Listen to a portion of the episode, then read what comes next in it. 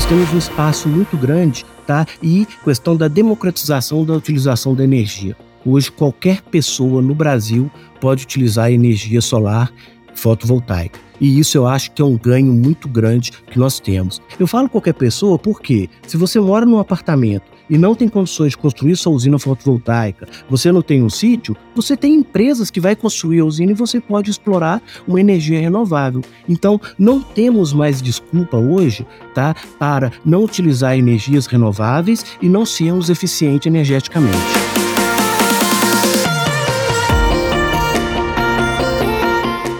Olá, esse é o Sim Talks, o podcast da Semig Sim. Aqui é Silvia Castro e, como sempre, estou bem acompanhada de especialistas para bater um papo sobre os assuntos do momento ligados à energia. Esse é o momento ideal para debater sobre a geração distribuída de energia, já que o mercado atingiu 18 gigawatts de potência instalada beneficiando mais de 2 milhões de consumidores em todo o Brasil. Diante dessa expansão e do consequente aumento no consumo de energia solar, vários pontos podem ser destacados como tendência que estão moldando o setor. No episódio de hoje, vamos conversar com Samuel Moreira, engenheiro mecânico na Eletrobras, professor na PUC Minas, LATEC, Universidade Federal Fluminense, Eurem, de São Paulo e Rio de Janeiro, e professor e coordenador acadêmico no Instituto IPTEC. Tem também a presença de Davidson Andreoni, supervisor de operações e manutenção de usinas solares na Semigsim. O papo vai ser sobre as tendências do mercado de energia solar e as oportunidades profissionais para o setor.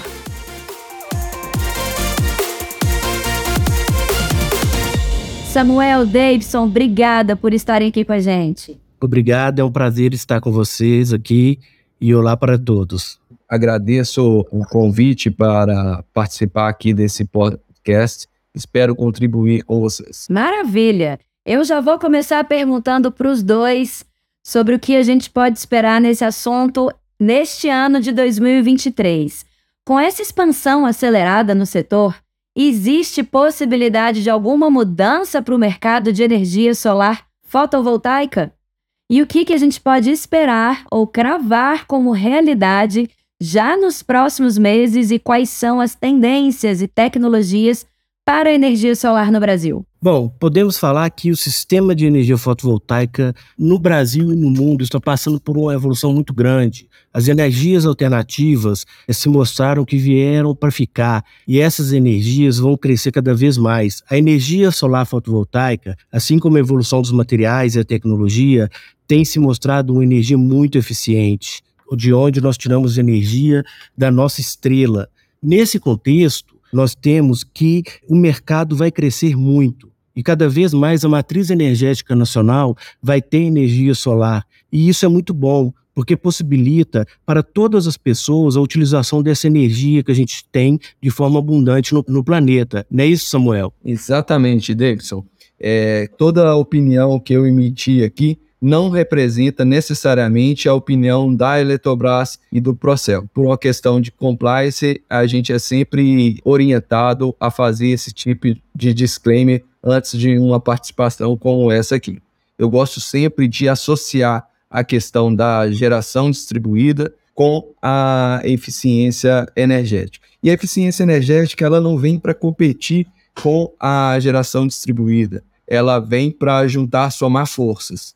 Então, nesse aspecto que eu trago para vocês, que eu acho que vai alavancar ainda mais projetos de energia solar fotovoltaica, é realmente quando as pessoas começarem a de fato entender que é preciso primeiro fazer eficiência energética para depois pensar em geração solar fotovoltaica. Associada a essas duas formas de aproveitar os recursos naturais de uma maneira mais racional, que o nosso país vai dar saltos grandes aí nos próximos anos. E a gente pode observar também que com a evolução dos materiais, com as novas fábricas, com a automação, os módulos e o sistema de aquecimento solar vão evoluindo cada vez mais. Eles vão ganhando rendimento, vão ficando mais leve. Então a gente pode cravar que nos próximos anos o Brasil vai ter tecnologia de geração fotovoltaica, assim como os módulos bifaciais, como os módulos né, com tracker, que vai permitir um uso e uma geração energética com a área cada vez menor.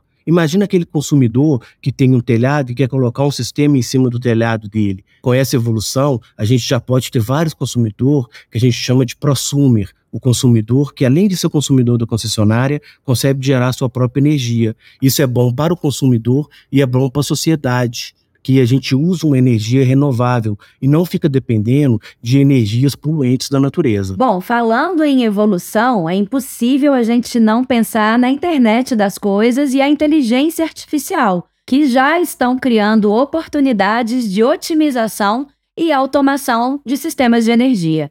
Quais são as soluções necessárias para uma gestão mais inteligente de redes elétricas e sistemas de armazenamento de energia? Com o advento da Lei 14.300, né, e essa lei passando a, a, ser vigente a partir do ano de 2023, nós temos um ganho muito grande, que é a possibilidade do sistema de armazenamento de energia. Ou seja, o consumidor ele pode gerar sua energia e armazenar em baterias para utilizar da forma que ele quiser. Só que a gente tinha uma ponta solta nisso. Faltava inteligência do sistema, faltava tá, conseguir ter uma previsibilidade hoje, com a internet das coisas e com a inteligência artificial, a gente já se consegue fazer previsão do consumo que esse consumidor terá em um determinado dia, no verão, no inverno. Com isso, além de ter uma energia renovável, eu tenho uma inteligência energética por trás disso. O Samuel falou da parte de eficiência energética, nós temos aí também tá, uma previsão do que, que o consumidor vai consumir.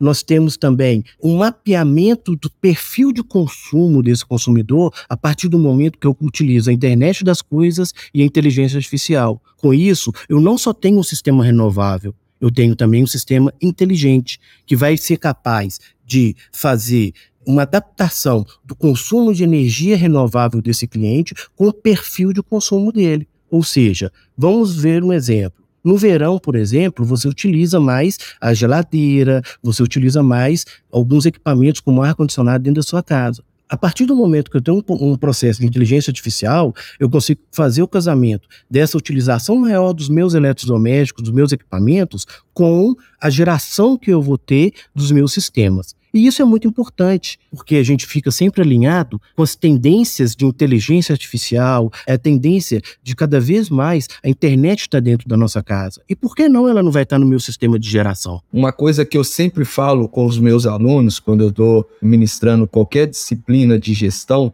e eu trabalho muito com a questão da gestão energética, eu falo sempre, né, que muitas das vezes a gente encontra determinados organismos, organizações, que dizem que estão fazendo gestão de energia.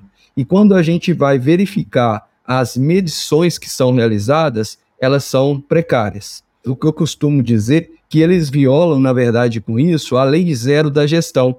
A lei zero da gestão, no meu entendimento, ela diz que não se gerencia aquilo que não se mede. Então, ou seja, em outras palavras, a gente não pode fazer gestão, seja ela qual for, e aqui nós estamos falando de gestão de energia, sem fazer as medições. Então, por isso que, no meu entendimento, tanto a internet das coisas, tanto a inteligência artificial, ela vem para justamente suprir essa parte da gestão que seria a questão de você fazer medições, ou seja, a gente só vai gerenciar de fato a energia se a gente tiver uma boa medição. E nisso essas duas ferramentas elas só contribuem. Eu queria falar um pouquinho sobre as smart grids, que são as redes elétricas inteligentes. Davidson, conta um pouquinho. Quais são as tendências a curto e a longo prazo para esse setor? O setor elétrico está passando pela mesma revolução que a telefonia passou um tempo atrás. As nossas redes de distribuição,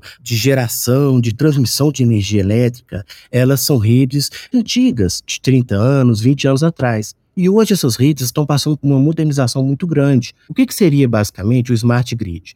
Seria redes de distribuição de energia mais inteligente. Então todo mundo tem a imagem da concessionária que chegava na casa do consumidor, às vezes, uma pessoa para fazer a medição de energia elétrica do padrão do relógio dele. Hoje, as concessionárias, por meio da rede inteligente, não precisa nem de fazer isso. Ela já faz essa leitura toda via internet, já sabe qual é o perfil do consumidor. Na maioria das redes de distribuição hoje pelo Brasil, nós temos equipamentos de proteção, equipamentos inteligentes que conversam com os centros de operação das distribuidoras, os quais, quando tem uma falta, quando cai um poste, quando tem um acidente, não precisa nem do consumidor ligar para a concessionária. Existe um equipamento que chama religador microprocessado que avisa a concessionária por meio da internet que teve uma falta a gente aqui da CEMIG sim, não quer que o consumidor receba só uma energia renovável, uma energia melhor para o planeta, mas quer que o consumidor tenha uma energia confiável, uma energia que ele pode confiar, que ele vai chegar na casa dele à noite, vai ter aquela energia, ele vai continuar e vai conseguir utilizar essa energia. Essas redes modernas, inteligentes, com equipamentos modernos, equipamentos que já conversam pela internet, equipamentos que têm até inteligência artificial, que consegue prever se vai acontecer algum dano, algum problema nele mesmo, são equipamentos que a gente chama de redes inteligentes e redes smart grid. Bom, e falando em energia renovável e eficiente, impossível também a gente não pensar nos painéis fotovoltaicos, né? O modelo utilizado hoje deve ficar mais acessível ou quais são as tendências aí no mercado que você tem visto para energia solar? Hoje nós temos dois equipamentos que, nós falamos que são equipamentos primordiais para o sistema de geração fotovoltaica, geração solar. Um equipamento é um módulo. O que, que esse módulo faz? Ele vai captar a energia do sol e ele vai transformar essa energia em uma energia elétrica. Esse módulo, com o passar dos anos, ele tem evoluindo muito ele tem se transformado em um módulo mais leve, em um módulo que consegue gerar energia com várias posições, em um módulo que consegue gerar energia tanto numa face quanto na outra. Então, isso faz com que o módulo se torne um módulo mais eficiente. Já está surgindo os vidros transparentes para geração de energia fotovoltaica. Então, no quesito módulo, existem muitas pesquisas. O Brasil é um país que pesquisa-se muito sobre energia solar fotovoltaica. Então, tanto no Brasil quanto no mundo, está se pesquisando muito para esses módulos, além de se tornarem mais eficientes, eles utilizarem materiais mais nobres para você ter uma geração de energia maior ocupando um espaço menor. O outro equipamento que eu falei, a gente chama de inversor. O que, que o inversor faz? Esse módulo de energia fotovoltaica, ele gera um tipo de energia que a gente chama de energia contínua. Só que na nossa rede, a gente usa um tipo de energia que chama energia alternada. E o que, que o inversor faz? Ele pega essa energia contínua gerada pelo módulo, transforma ela em energia alternada para conectar nas nossas redes. O inversor também, ele tem evoluído muito. Então, assim como toda tecnologia que se populariza, ela se torna mais eficiente, ela se torna melhor, os módulos fotovoltaicos e o sistema de geração também faz isso. Nossa, as mudanças estão a mil, né? A evolução está num ritmo que aí eu fico pensando, será que as políticas públicas podem acompanhar toda essa evolução, essas novas tecnologias e tendências, Samuel? A grande contribuição que a política pública pode fazer é associar a eficiência energética com essa geração distribuída. É um gap que ainda a gente precisa cumprir. Porque isso o que, que vai acontecer? A gente vai acabar aumentando a viabilidade de implementação de projetos de energia solar. Em alguns casos, o projeto inicial da energia solar fica com um payback um pouco maior, justamente porque a pessoa que está ali implementando esse projeto não fez o dever de casa, não fez aquelas ações de eficiência energética para reduzir o seu consumo reduzindo o consumo, o que, que a gente vai ter com isso? A gente vai ter um projeto solar, por exemplo, de um porte menor, consequentemente aumentando a viabilidade econômica financeira dessa geração distribuída. Isso mesmo, Samuel. Mas uma coisa, tá? Nós temos que levar em consideração. A evolução tecnológica é muito difícil de segurar, com ou sem política pública. Às vezes temos algumas dificuldades com relação às políticas estaduais, municipais e federais no que tange a geração de energia fotovoltaica, mas isso é uma evolução tecnológica. A sociedade se adapta e ela consegue evoluir. Se nós tivermos incentivos e se nós tivermos ajuda, essa evolução é mais rápida. Eu considero que no ritmo que o Brasil está hoje, no que tange a geração de energia fotovoltaica, no que tange ao aspecto que o Samuel falou, já é muito difícil de voltar atrás dessa tendência de mercado da utilização de energias renováveis. O uso da energia renovável não é só um fator que vai diminuir o custo da energia para o consumidor. Hoje o consumidor ele pode usufruir da energia do sol sem precisar de construir essa usina. Nós já temos políticas públicas interessantes, mas hoje nós temos uma coisa muito acima disso, que é a democratização da energia renovável. Perfeito, Davidson. É um caminho sem volta. As políticas que vão ter que nos acompanhar, né? Porque é um movimento que está tomando um rumo muito certeiro e cada vez ganhando mais velocidade, né? E você falando da questão do Brasil, a gente também não pode deixar de falar da potência que ele é quando a gente pensa nas usinas flutuantes. Conta um pouquinho pra gente, como é que funcionam essas usinas e quais são as principais vantagens e destaques desse tipo de projeto? Esses projetos eles, nasceram em países como o Japão, como a China, que tinha alguns problemas em alguns lagos, principalmente com questão de evaporação. Então, o que, que eles falaram? Eu posso construir uma usina que vai ficar ancorada e amarrada no fundo do lago e ela vai ficar flutuando nesse lago. Se eu fizer isso, quais os ganhos que eu tenho? Primeiro, que eu estou utilizando uma área que não era utilizada, e segundo, que eu tenho um ganho muito grande, que é evitar a evaporação desses lagos. Então, desde primórdios dos anos 2010, já vem se pesquisando a construção de usina fotovoltaica em cima de lagos, lógico, respeitando todas as, as questões ambientais desses lagos. Nesse quesito, o que, que começou -se a pensar aqui no Brasil? Nós temos muitos lagos, muitos reservatórios de água que poderíamos pegar e construir usinas é, fotovoltaicas em cima desses lagos para ganhar com a geração de energia elétrica e para ganhar também de evitar de evaporar a energia desses lagos, otimizando tanto o lago como a geração de energia. A partir disso, com a mudança da Lei 14.300 e com a implementação dela a partir do ano 2023, já se é possível construção de usinas flutuantes é, em cima do leito desses lagos. Então vamos pegar um exemplo na estação de tratamento de água. O que, que a gente quer? A gente quer tratar essa água e que essa água chegue para o consumidor. Mas pelo efeito da natureza, essa água, grande parte dela evapora ali quando o sol bate. Aí o que, que eu faço? Eu faço a construção de uma usina com módulos flutuando em cima desse lago, onde que eu vou ter geração de energia fotovoltaica conectada na rede, que muitas vezes vai alimentar até o sistema de tratamento dessa água, e eu evito a evaporação dessa água potável que vai para o consumidor. E isso coloca o Brasil com projetos de ponta, segundo o mundo, para essa tendência de energia não só sustentável, mas energia que vai causar um impacto positivo para o ambiente de onde que ela está gerando. Incrível! Bom, você acabou de citar aí um dos desafios que existem nesse setor, né?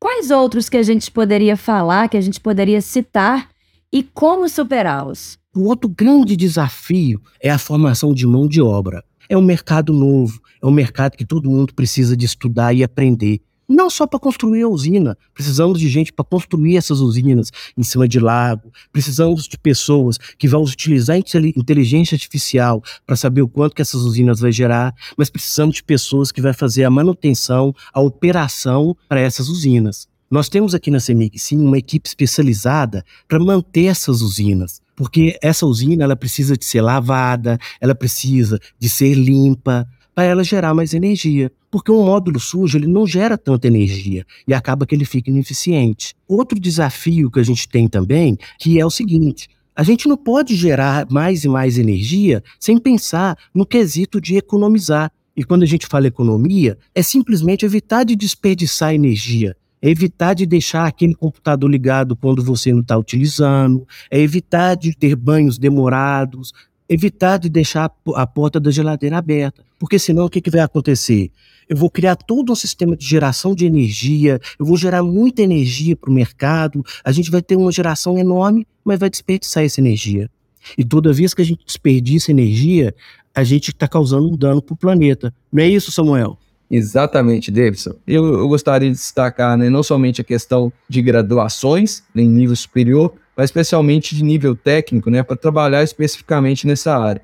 A preocupação sempre que eu tenho é o seguinte, né, dessa pessoa que passou a ter agora a sua geração própria de energia ali e começar a consumir energia além do que ele necessitaria. Então a gente tem que ter de fato uma visão de futuro e entender que energia não é para ser desperdiçada. Algumas pessoas acabam associando como sendo a energia solar, a energia gratuita e tal, que eu posso, depois que eu transformei ela em energia elétrica, eu posso desperdiçar eu posso consumir de maneira irracional. E isso é tudo que a gente tem que, de fato, combater. Um outro desafio que nós temos também, que nós não podemos esquecer, e isso é um desafio que nós temos grandes profissionais aqui no Brasil, é o desafio da ciência dos materiais. Então, cada vez mais que o sistema de geração e outros sistemas vão evoluindo, nós precisamos de estudar novos materiais, tais quais o grafeno, o silício, para a gente explorar esses materiais da natureza, para conseguir construir sistemas com capacidade de geração maior. Porque o Brasil é um polo de estudo de novos materiais,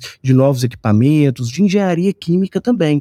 E as novas tecnologias de materiais vão evoluir ao ponto que lá em 2032 a gente vai escutar esse podcast e vai ficar lembrando, olha como que as coisas evoluíram e como que nós temos energias sustentáveis e energias ao alcance de todos. Perfeito. Bom, inquestionável o espaço de crescimento que essa área tem, né?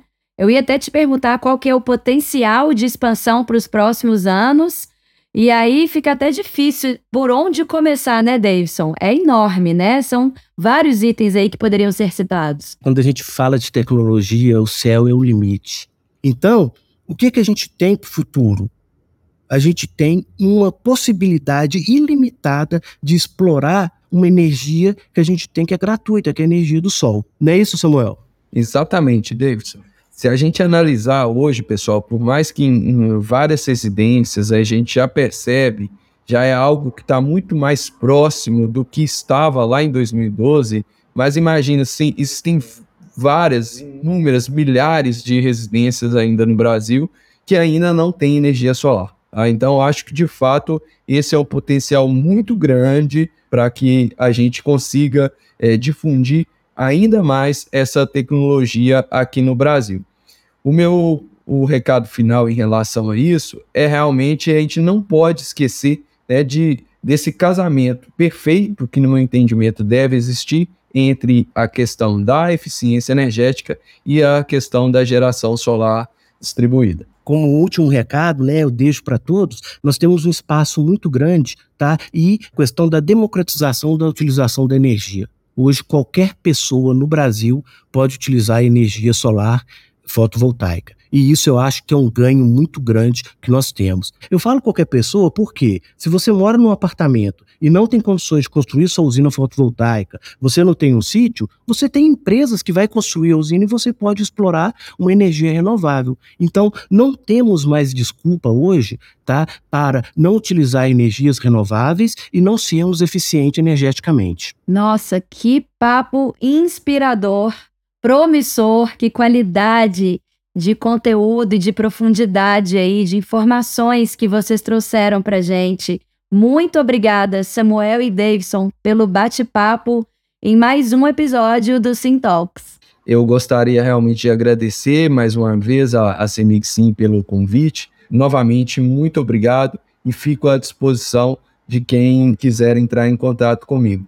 Eu também queria agradecer, tá, especialmente a equipe da Semig Sim por essa oportunidade de levar informação para as pessoas, né? Eu acho que informação é o bem mais precioso que a gente pode entregar para qualquer pessoa. Pedir para quem escutar isso, divulgar, replicar, porque isso é muito importante, né? A gente sempre levar para a sociedade as possibilidades boas que nós temos, agradecer a vocês aí pela condução, que foi muito interessante. Esse bate-papo é sempre muito bom. E obrigado mesmo, mesmo aí a todos. Quero agradecer também a você que ouviu o episódio de hoje.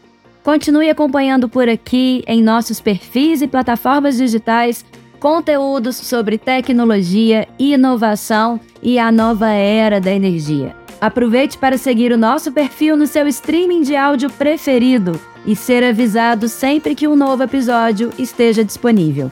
E não deixe de avaliar o nosso podcast, compartilhar e comentar em nossas redes sociais. Até o nosso próximo encontro.